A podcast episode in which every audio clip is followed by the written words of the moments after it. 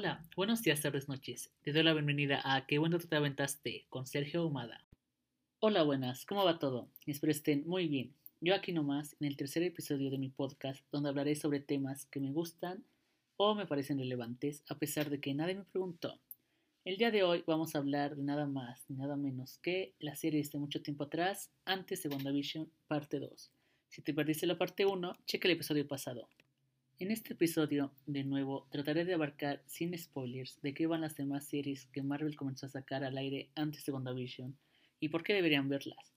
En el capítulo pasado vimos las series producidas por Marvel Television y la cadena ABC, así como algunas series producidas por Hulu o Freeform.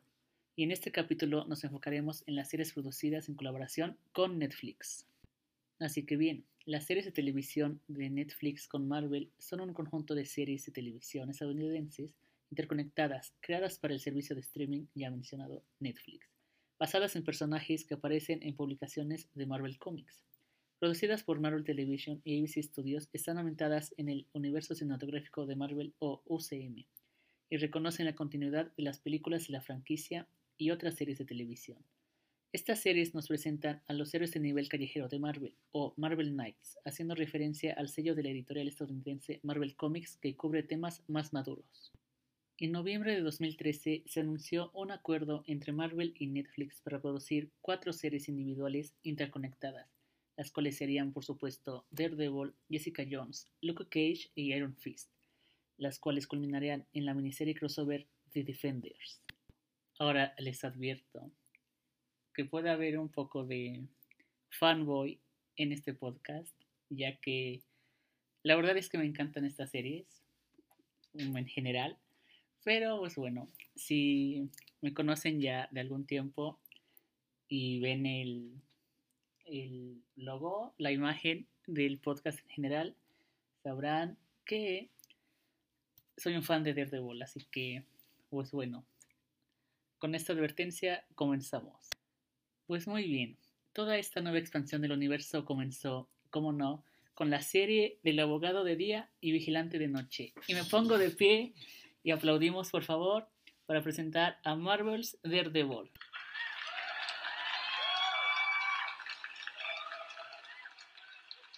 Muy bien, muy bien, suficiente. bueno, Marvel's Daredevil o simplemente Daredevil es una serie de televisión estadounidense basada en el superhéroe de Marvel Comics del mismo nombre. Fue producida por Marvel Television y transmitida por Netflix. La serie fue creada por Drew Goddard con Steven. Knight como showrunner de la primera temporada. Douglas Petrie y Marco Ramírez se unieron a la serie como showrunners para la segunda temporada y Eric Oleson se desempeñó como showrunner en la tercera temporada, que, si me permiten decirlo, es de mis favoritas. Pero pues Tristemente, 10 días después del estreno de la tercera temporada, el 29 de noviembre de 2018, Netflix canceló la serie. Y, yo sufrí muchísimo ese día. en serio, porque, joder, es que después de una temporada tan buena como esta, y nos dejaron al final con, con un cliffhanger para una cuarta temporada, o sea, tenían material para hacer otra temporada pero pues la cancelaron porque pues Disney es el manda más y entonces quiso sacar su servicio de streaming, así que ya no le convenía compartir sus derechos con Netflix. Así que bueno, no se puede hacer mucho. Bueno, no, al menos no, no nosotros. Depende de Kevin Feige, yo creo. Si es que vemos a Daredevil en Spider-Man 3 pero bueno, esa, esa, esa es otra historia. Así que continuemos. En estas tres temporadas increíbles que nos dio Netflix, nos encontramos con escenas llenas de acción y todo lo que un fan de Daredevil, como yo claramente, puede pedir. Pero bueno, a ver, ¿y quién es Daredevil? Pues bueno, Matt Murdock, aunque su suéter navideño diga lo contrario, es Daredevil. Un hombre que quedó ciego cuando era un niño por una sustancia radiactiva decayó en sus ojos, y aunque perdió la vista, sus otros cuatro sentidos restantes se elevaron a niveles sobrehumanos. Este increíble personaje está interpretado de forma espectacular por, y me vuelvo a poner de pie, el actor Charlie Cox.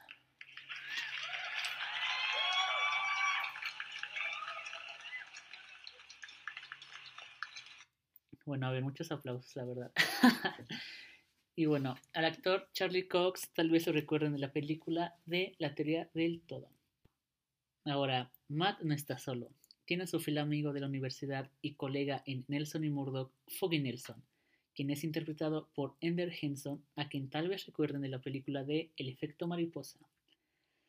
Y a su vez, a ellos se les une Karen Page, interpretada por Deborah Ann Wall, a quien tal vez recuerden de la serie True Blood, quien es acusada por asesinato. Así que estos dos abogados tratarán de demostrar su inocencia. Y pues muy bien, no sé si han escuchado que dicen que la grandeza de un héroe se mide por la calidad de sus villanos. Y esta no es la excepción, ya que como villano principal tenemos a Wilson Fisk, interpretado de nuevo de forma espectacular por, y por tercera vez, me pongo de pie, Vincent Dionofrio.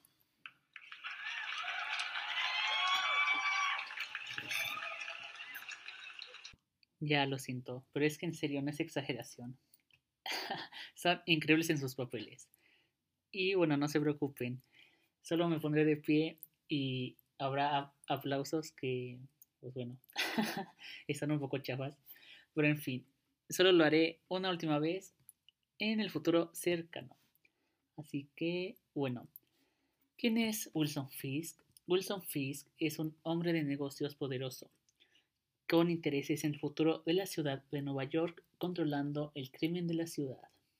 Ahora, una pequeña sinopsis de las tres temporadas que nos ofrece esta maravillosa serie. En la primera temporada seguimos el viaje del abogado Matt Murdock, quien en un trágico accidente quedó ciego cuando era niño, pero que le concedió de sentidos extraordinarios. Murdoch se instala en su antiguo barrio de Hell's Kitchen, Nueva York, donde ahora lucha contra la injusticia como abogado durante el día y justiciero enmascarado por la noche. Esta primera temporada es simplemente maravillosa, es un maravilloso inicio y pues realmente les recomiendo verla. Y pues bueno, debido al éxito de esta, perdón, de esta primera temporada, pues se dio inicio a la producción de la segunda temporada en la cual la sinopsis es la siguiente. Justo cuando Matt cree que está devolviendo el orden a la ciudad, nuevas fuerzas están surgiendo en Hell's Kitchen.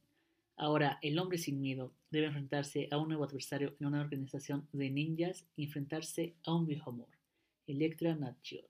Y por si esto no fuera suficiente, surgen problemas más grandes cuando Frank Castle, un hombre que busca venganza, renace como Punisher, un vigilante que toma la justicia en sus propias manos en el vecindario de Matt. Mientras tanto, Matt debe equilibrar su deber para la comunidad como abogado y su peligrosa vida como el diablo de Hell's Kitchen, enfrentando una decisión que le cambiará la vida y lo obligará a comprender verdaderamente lo que significa ser un héroe. Ahora bueno, suficiente, bueno no, nunca es suficiente de Daredevil, pero tenemos que pasar a la siguiente serie en esta lista que no es nada más ni nada menos que Jessica Jones. Marvel's Jessica Jones, o simplemente Jessica Jones, es una serie de televisión estadounidense basada en la suprema de Marvel Comics del mismo nombre. Vaya sorpresa. Fue producida por Marvel Television y transmitida por Netflix. Vaya sorpresa por dos. Trataré de evitar ser tan redundante con eso. En fin, la primera temporada se estrenó el 20 de noviembre del 2015 mientras que la segunda temporada se lanzó el 8 de marzo de 2018. Y tristemente, el 18 de febrero de 2019, Netflix canceló la serie, no sin antes avisar que estrenaría la tercera temporada el 14 de junio de 2019. Ahora, esta tercera temporada marcaría el final de las series de Marvel en colaboración con Netflix, siendo esta la última en estrenarse tanto de Jessica Jones como de este pequeño universo de los defensores. Ahora bien, ¿quién es Jessica Jones? Bueno, ella es una investigadora privada de la ciudad de Nueva York, específicamente en el barrio de Hell's Kitchen. Después de quedar huérfana a una edad temprana, Jones fue acogida por Dorothy Walker y desarrolló un profundo vínculo de amistad con su hermana adoptiva Trish Walker. Y bueno, que su apariencia no los engañe. Quiero decir, si es algo malhumorada, pero para nada te gustaría estar en su camino cuando está enojada, ya que Jessica tiene el poder de tener una fisiología mejorada, es decir, tiene fuerza, velocidad, durabilidad y resistencia mejorada, así como un factor regenerativo de curación, lo que le permite sanar más rápido que el humano regular. Jessica fue interpretada por Kristen Ritter, a quien, a decir verdad, hizo un buen trabajo, y a quien tal vez recuerden de Breaking Bad. Por su parte, Trish Walker fue interpretada por Rachel Taylor. Ella es una exmodelo y estrella de televisión infantil, presentadora de programas de radio y hermana adoptiva de Jessica. Y como dije anteriormente, una gran heroína necesita de un gran villano. Y prepárense, porque por última vez me vuelvo a poner de pie para aplaudir a uno de los mejores villanos del universo cinematográfico, Killgrave, interpretado de forma excelsa por David Tennant.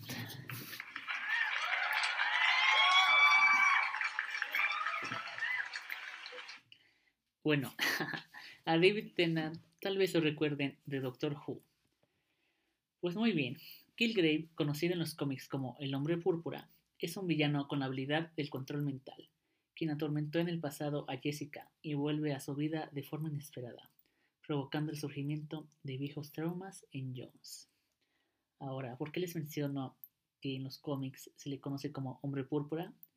Bueno, porque en la serie podrán ver a Killgrave siempre vistiendo tonos púrpuras, ya que pues sí sería un poco extraño ver a una persona con piel púrpura por ahí.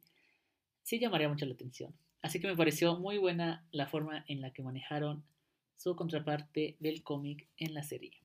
Ahora, esta serie aborda muy superficialmente el tema de la salud mental. Bueno, Mm, no, no realmente. El punto es que el personaje de Jessica tiene trastorno de estrés postraumático.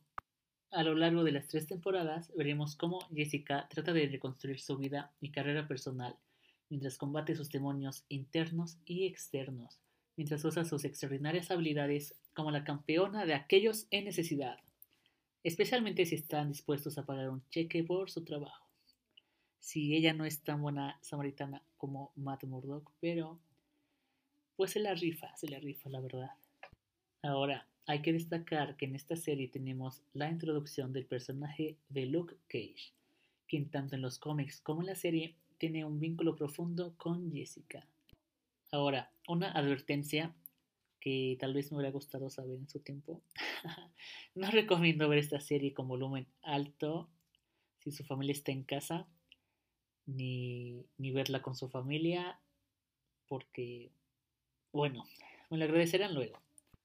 Así que ahora seguimos con la serie de anteriormente mencionado Luke Cage, interpretado por Mike Colter. Luke Cage, por su parte, tiene la habilidad o el poder de poseer piel irrompible. Y vámonos un poco más rápido porque creo que ya me llevé un buen rato y todavía nos falta mucho por conocer.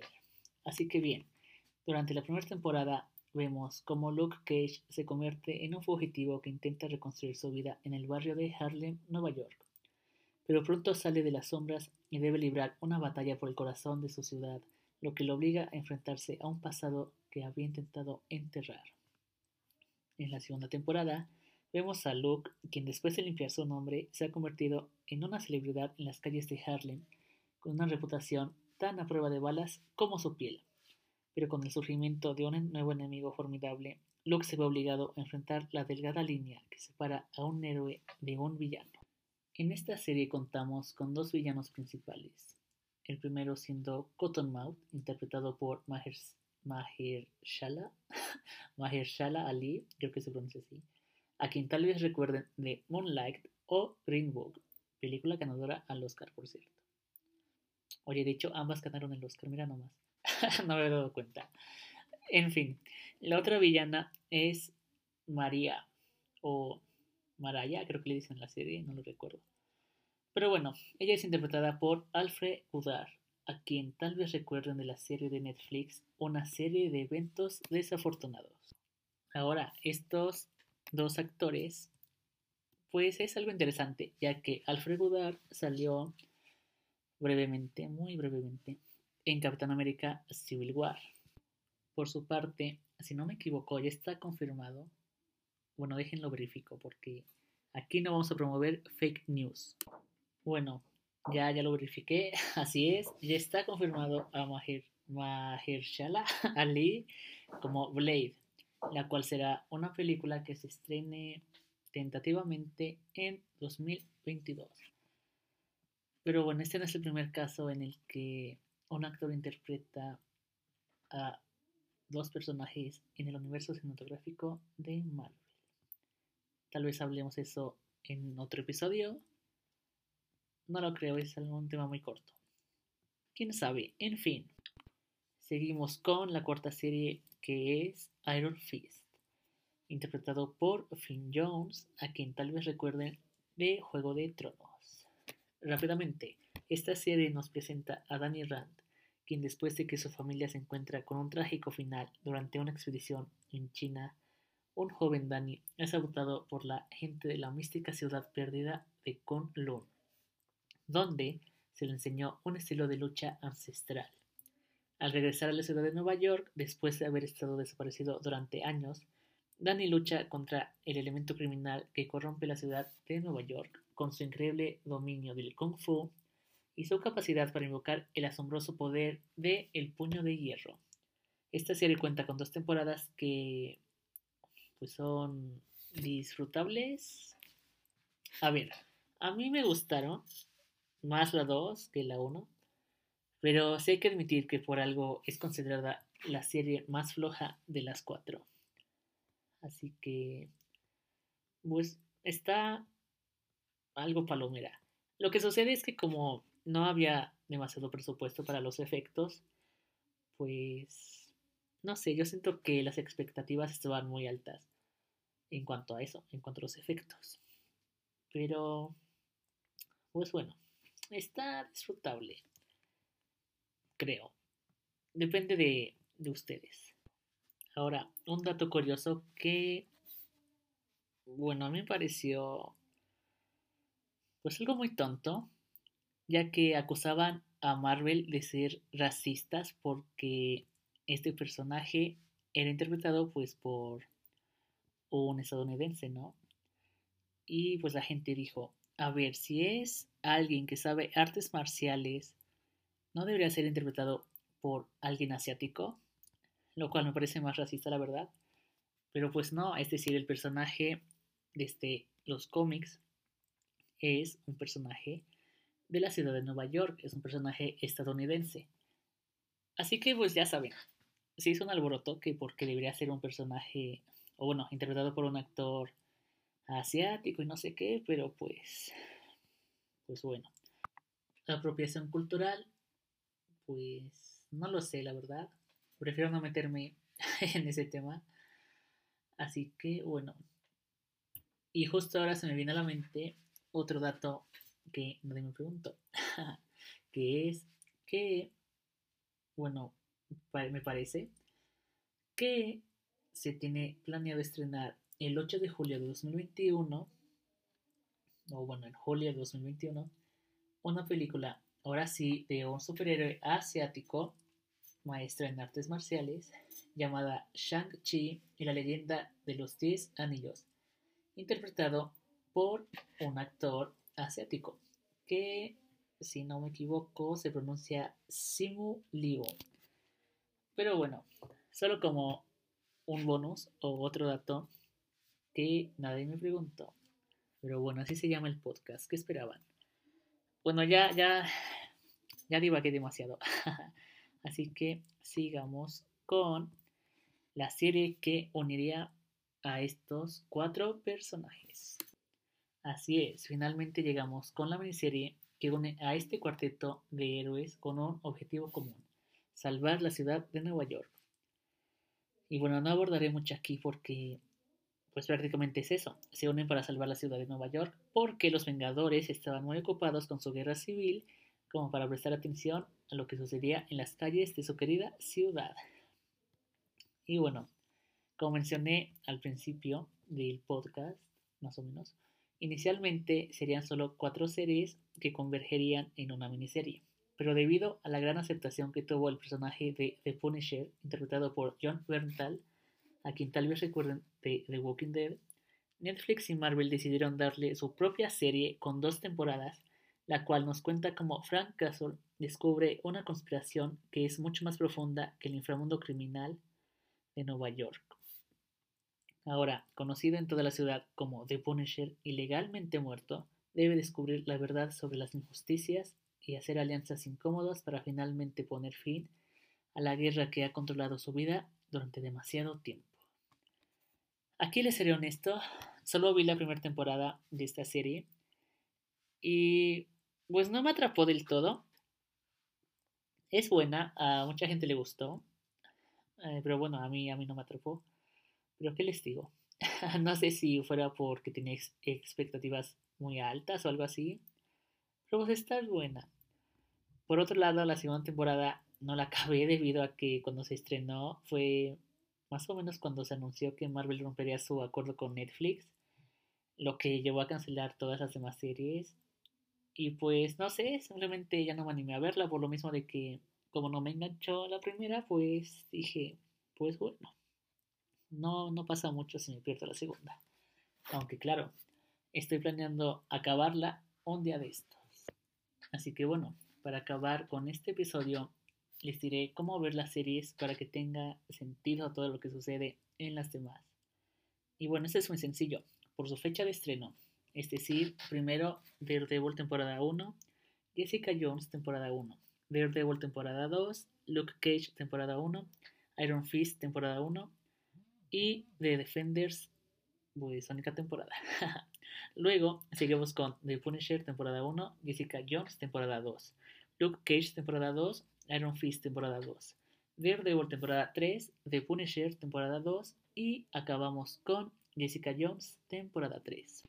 Y antes de acabar este episodio quiero mandar un saludo al administrador de la página de Facebook Marvel Cinematic Universe MX, así como recomendarles esta página la cual cuenta con una línea del tiempo que recopila los eventos tanto de la vida real como de este universo ficticio de películas, series, etc.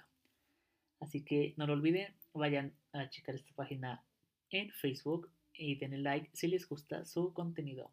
Marvel Cinematic Universe MX. Y bueno, aquí acaba este tercer episodio hablando de series de Marvel antes de WandaVision, parte 2. Esto sería todo de mi parte. No olviden recomendar este podcast a sus amigos si es que les gustó. Prometo tener temas más variados en próximos episodios. Y pues un saludo y nos vemos la próxima. Bye.